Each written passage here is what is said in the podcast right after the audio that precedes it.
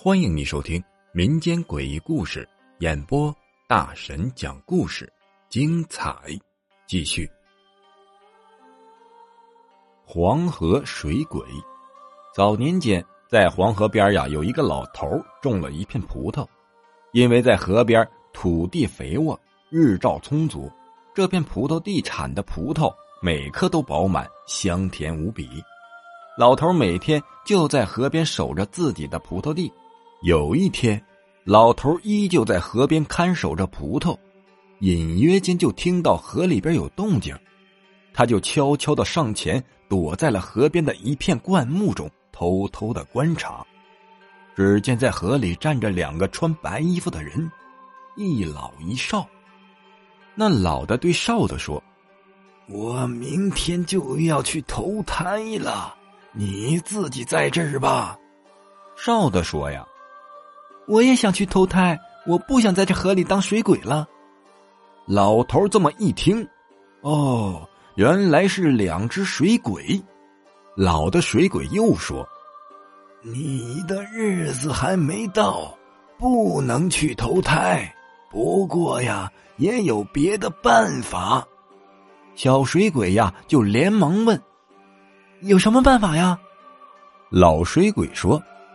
明天中午会有一个披头散发的人来河边洗脚，你趁机会呀，把他拖到水里，将其溺死，让他当你的替死鬼，你就可以去投胎了。说完，两只水鬼慢慢的消失在河中。老头听了很诧异，但是也没放在心上。第二天。老头依旧在河边看守着葡萄地，到了日上三竿的时候，只见远远的走过来一个乞丐，披头散发的走到河边，一屁股就坐在了地上，要把双脚伸进水里。老头大吃一惊，水鬼的话应验了，他一时心善，便上前阻止，把这个乞丐呀给赶跑了。过了几天，老头去城里赶集。走在大街上，就迎面走过来一个算命的先生，一把就把他拦住了。老头就问：“你拦我做什么呀？”算命先生说：“呀，我看你印堂发黑，今天呢就有血光之灾。”老头不屑，觉得呀是江湖骗子，便要离去。算命先生又说。你最近是不是坏了别人的一件好事啊？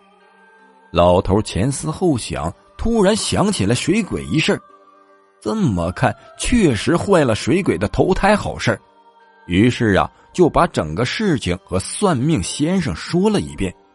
算命先生听罢说道：“这就对了。”那水鬼等了一天也没找到那披头散发的人当替死鬼，已经算出来你是从中作梗的人。今天晚上啊，就要索取你的性命。老头是大吃一惊啊，连忙求先生救命。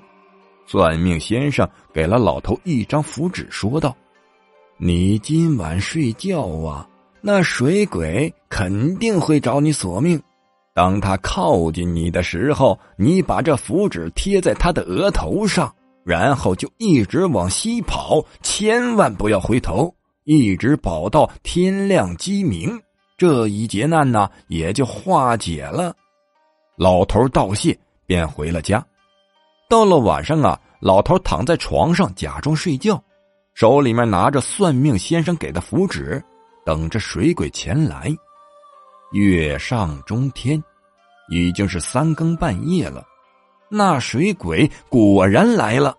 只见他轻飘飘的来到老头的床前，伸手就要抓。老头是眼疾手快，把符纸就往水鬼的脑门一贴。那水鬼随即僵在原地，动弹不得。老头啊，随即下床，穿上草鞋就冲出屋去，奔着西边就狂奔而去。老头按照算命先生所言，一路西奔，一直跑到了鸡鸣天亮，他也没敢停下来。一直又跑到日上三竿，已经是满头大汗、气喘吁吁。老头觉得差不多了，该回去了，便回了家。过了几天呢，果然没有任何事情发生。从那以后啊，老头再也不敢多管闲事了。本集播讲完毕，感谢你的收听。只讲故事，切勿迷信。如果你喜欢灵异鬼故事的话，点个订阅关注，下集更精彩。